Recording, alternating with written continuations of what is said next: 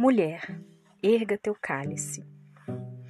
A terra é o útero primário, fertilizada pelo céu através das chuvas. Os rios brotam da terra, os seres vivos, os vegetais, são gestados por essa terra. Para este útero, todos regressamos na morte, num ciclo de vida, morte e vida.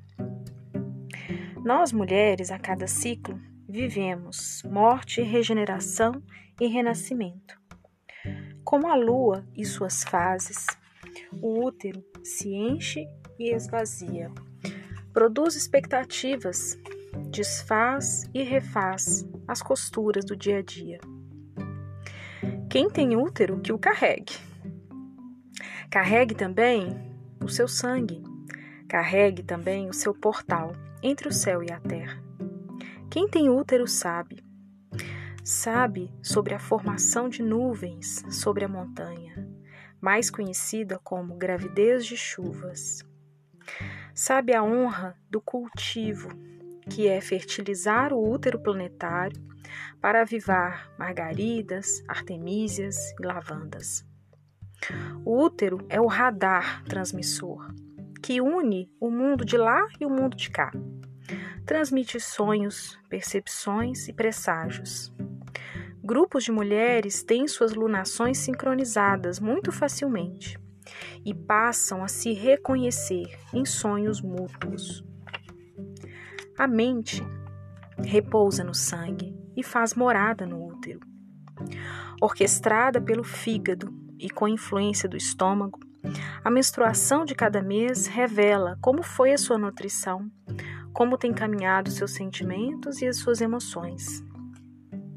Do lugar onde sai a vida, fomos ensinadas a ter nojo. Criam sabonetes, loções, cirurgias para domar a natureza uterina. Políticos e religiosos buscam ter o poder sobre este órgão e, consequentemente, ter o poder sobre as vidas e decisões das mulheres um cálice delicado e ao mesmo tempo poderoso, a única via de encarnação conhecida, um ponto de contato do céu e da terra, que também traduz a saúde da mulher como um todo. Não apenas de questões de fertilidade, mas também sobre o funcionamento interno. Mente, sangue, espírito e tecidos desembocam na foz do útero nós mulheres fazemos planos como se fossem filhos. Preenchemos a mente de sonhos. O sangue aflui para o endométrio. O plano prossegue, se desdobra e se torna outro. Despedimos do plano original, abandonamos tecidos e ideias que não nos servem mais. O útero não é apenas um órgão reprodutor. Ele regula sutilezas e equilíbrios internos fundamentais. Não por acaso é chamado de órgão extraordinário pela medicina chinesa. A cultura hindu fala de Hiranya Garbha, o útero dourado ou útero universal, como fonte de criação do universo manifestado.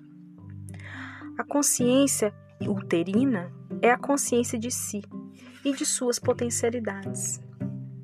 Fazer pensar sobre o que faz florescer o seu útero é um processo de saúde, é um processo de autoconhecimento. Muito necessário em tempos que o autocuidado é tido como luxo, mas que não deveria ser um luxo. Um autocuidado deveria ser uma parte da existência, uma existência digna, humana e real. Mulheres, ergam o seu cálice. Esse foi mais um episódio do Salvos pelo On eu te espero numa próxima. Até lá!